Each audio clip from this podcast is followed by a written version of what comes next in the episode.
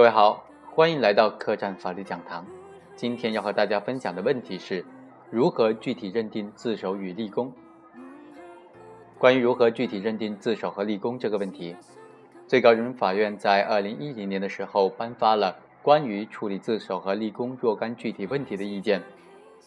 这个意见对于在实践当中如何具体认定自首和立功的问题做了非常非常详尽的规定。今天我和大家一起来学习一下这个规定。第一，关于自动投案的具体认定。最高人民法院关于处理自首和立功具体应用法律若干问题的解释当中，第一条第一项就规定了七种应当视为自动投案的情形，体现了犯罪嫌疑人投案的自主性和自愿性。根据该解释第一条第一项的规定。犯罪嫌疑人具有如下情形之一的，应当认定为自动投案。第一，犯罪后主动报案，虽然没有表明自己就是作案人，但是没有逃离现场，在司法机关询问时交代了自己的罪行。第二，明知他人报案而在现场等待抓捕的时候没有抗拒行为，供认犯罪事实的。第三。在司法机关未确定犯罪嫌疑人尚在一般性的排查询问时，主动交代自己的犯罪行为的。第四，因特定违法行为被采取劳动教养、行政拘留、司法拘留、强制隔离、戒毒等等行政司法强制措施期间呢，主动的向执行机关交代尚未掌握的犯罪行为的。第五，其他符合立法本意，应当视为自动投案的情形。罪行未被有关的部门司法机关发觉，仅因形迹可疑被盘问教育之后，主动交代了犯罪事实的，应当视为自动投案。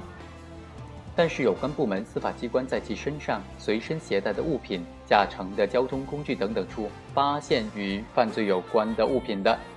就不能认定为自动投案了。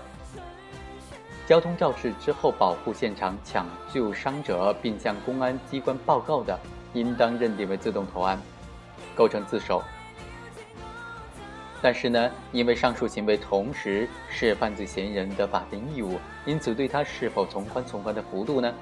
要适当的从严把握。交通肇事逃逸之后自动投案，如实供述自己的罪行的，应当认定为自首。但是依法以较重法定刑为基准，视情节决定对其是否从宽处罚，以及从宽处罚的幅度。犯罪嫌疑人被亲友采用捆绑等等方式送到司法机关，或者在亲友的带领之下，侦查人员前来抓捕时没有抗拒行为，并且如实交代的犯罪事实的，虽然不能认定为自动投案，但是可以参照法律对自首的有关规定，酌情从轻处罚。第二，关于如实供述自己的罪行的具体认定，解释第一条第二项规定，如实供述自己的罪行。除了供述自己的主要犯罪事实以外，还应当包括姓名、年龄、职业、住址、前科等等情况。犯罪嫌疑人供述的身份情况与真实情况等等有差别的，但不影响定罪量刑的，应当认定为如实供述自己的犯罪罪行。但是，犯罪嫌疑人自动投案之后隐瞒自己的真实身份等等情况，影响对其定罪量刑的，不能认定为如实供述自己的罪行。犯罪嫌疑人多次实施同种罪行的，应当综合考虑已交代的犯罪事实与未交代的犯罪事实的危害程度，决定是否认定为如实供述主要犯罪事实。虽然投案后没有交代全部犯罪事实，但如交代的犯罪事实情节重于未交代的犯罪情节，或者如实交代的犯罪数额多于未交代的犯罪数额，一般就应当认定为如实供述自己的主要犯罪事实。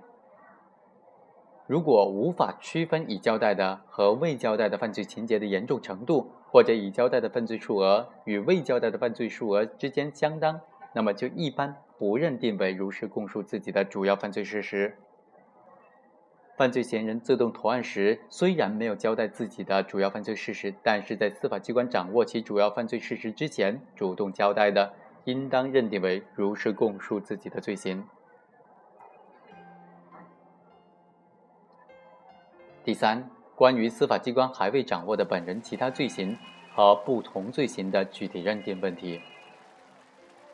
犯罪嫌疑人、被告人在被采取强制措施期间，向司法机关主动如实供述本人的其他罪行，该罪行能否认定为司法机关已经掌握呢？那么就要根据不同的情形做区别的对待。如果该罪行已经被通缉，一般应当以司法机关是否在通缉令发布范围之内作出判断；不在通缉令发布范围之内的呢，应当认定为还未掌握；如果在通缉令发布范围之内的，那么就应当视为已经掌握。如果该罪行已经录入了全国公安信息网络在逃人员信息数据库，则应当视为已经掌握。如果该罪行未被通缉，也未录入全国公安信息网络在逃人员信息数据库，则应当以该司法机关是否实际掌握该罪行为标准。犯罪嫌疑人、被告人在被采取强制措施期间，如实供述本人其他罪行，该罪行与司法机关已经掌握的罪行属同种罪行，还是属于不同种罪行呢？一般来说，应当以罪名来区分。虽然如实供述的其他的罪行的罪名和司法机关已经掌握的犯罪的罪名不同，但是如实供述的其他罪行与司法机关已经掌握的罪行属于其选择性罪名，或者在法律和事实上关联密切的，例如这个因受贿被采取强制措施之后，又交代因受贿呃为他人谋取利益的行为构成滥用职权的，此时呢就应当认定为同种罪行。第四。关于立功线索来源的具体认定问题，犯罪分子通过贿买、暴力、胁迫等等非法手段，或者被羁押后与律师、亲友会见过程当中违反监管的规定，获取他人犯罪线索并检举揭发的，不能认定为有立功表现。犯罪分子将本人以往查办犯罪职务活动中掌握的，或者从负有查办犯罪监管职责的国家工作人员处获取的他人的犯罪线索。并且予以揭发的，就不能认定为有立功表现。犯罪分子亲友为了使犯罪分子立功，向司法机关提供他人犯罪线索，协助抓捕犯罪嫌疑人的，不能认定为犯罪分子有立功表现。第五，关于协助抓捕其他犯罪嫌疑人的具体认定问题，该意见指出啊，犯罪分子有下列行为之一的，是司法机关抓获其他的犯罪嫌疑人。则属于解释第五条规定的协助司法机关抓捕其他犯罪嫌疑人。第一，按照司法机关的安排，以打电话、发信息等等方式，将其他的犯罪嫌疑人，包括同案犯，约至指定的地点的。第二，按照司法机关的安排，当场指认、辨认其他犯罪嫌疑人，包括同案犯的。第三，带领侦查人员抓获其他犯罪嫌疑人，包括同案犯的。第四，提供司法机关尚未掌握的其他犯罪案件的嫌疑人的联络方式、藏匿地址等等。但是呢，犯罪分子提供同案犯姓名、住址、体貌特征等等基本信息，或者提供犯罪前、犯罪中掌握的、使用的同案犯的联络方式、藏匿地址等等，司法机关据此抓捕同案犯的，就不能认定为协助司法机关抓捕同案犯了。第六。关于立功线索的查证程序和具体认定问题，被告人在一二审审理期间检举揭发他人犯罪行为，或者提供侦破其他案件的重要线索，人民法院经过审查认为该线索内容具体、指向明确的，应当及时的移交有关人民检察院或者公安机关依法处理。侦查机关出具材料表明在三个月之内还不能查证并抓获被检举揭发的人，或者不能查证的。人民法院审理案件可以不等待查证的结果。被告人检举揭发他人犯罪行为，或者提供侦破其他案件的重要线索，经查证不属实，又重复提供同一线索，而且没有提出新的证据材料的，可以不查证。根据被告人检举揭发破获的他人犯罪案件，如果已经有审判结果，应当依据判决确认的事实，认定是否查证属实。如果被检举揭发的他人犯罪案件尚未进入审判程序，可以依据侦查机关提供的书面查证情况，来认定是否属于查证属实。检举揭发的线索，如果经查证确有犯罪发生，或者确定的犯罪嫌疑人可能构成重大立功，只是未将犯罪嫌疑人抓获归案的，对可能判处死刑的被告人一般要留有余地。对其他被告人，原则上应当酌情从轻处罚。被告人检举揭发或者协助抓获的人的行为构成犯罪，但因法定事由不予追究其刑事责任、不起诉或者终止审理的，不影响对被告人立功行为的认定。被告人检举揭发或者协助抓获的人的行为应当判处无期徒刑以上刑罚的。但是因具有法定酌定的从宽处罚情节，宣告行为有期徒刑或者更轻的刑罚的，不影响对被告人重大立功表现的认定。第七，关于自首立功证据材料审查问题，人民法院审查的自首证据材料应当包括被告人投案的经过、有罪供述以及能够证明其投案情况的其他材料。投案的经过的内容一般应当包括被告人投案的时间、地点、方式等等。证据材料应当加盖接受被告人投案的单位的印章，并有接受人员的签名。人民法院审查的立功证据材料一般应当包括被告人检举揭发材料及证明其来源的材料、司法机关的调查核实材料、被检举揭发人的供述等等。当然，如果被检举揭发的案件已经立案、侦破。被检举揭发的人员被采取强制措施公诉或者审判的，还应当审查相关的法律文书。证据材料应当加盖接收被告人检举揭发材料的单位的印章，并且有接收人员的签名。如果人民法院经审查认为证明被告人自首立功的材料不规范不全面的，应当由侦查机关以及检察机关予以完善或者提供补充材料。上述证据材料在被告人被指控的犯罪一二审审理期间形成的，那么就应当还要经过质证程序。第八，关于自首立功的被告人的处罚，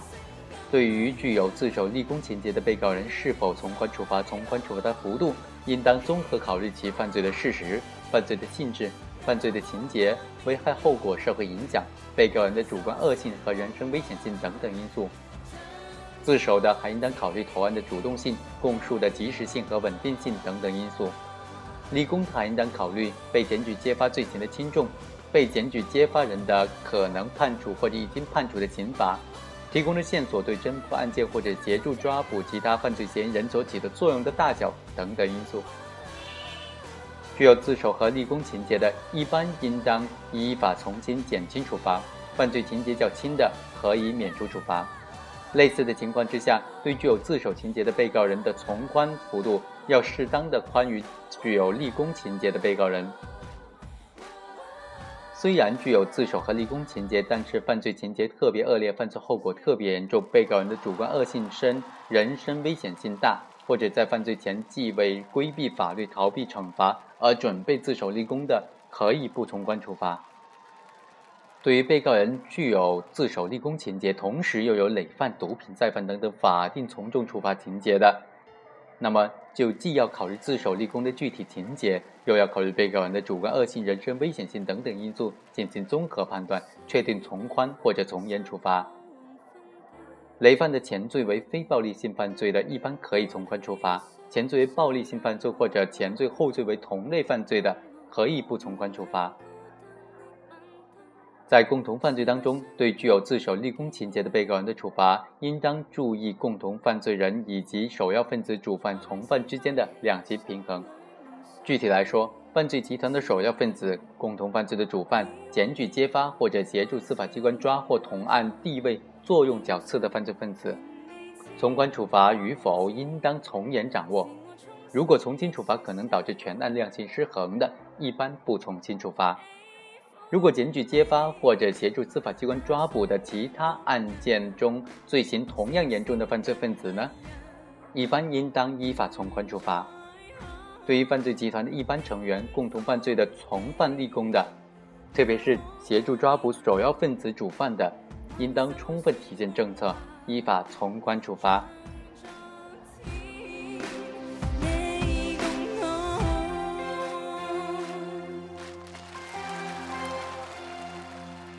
以上就是本期客栈法律讲坛的全部内容了，非常感谢大家的收听，下期再会。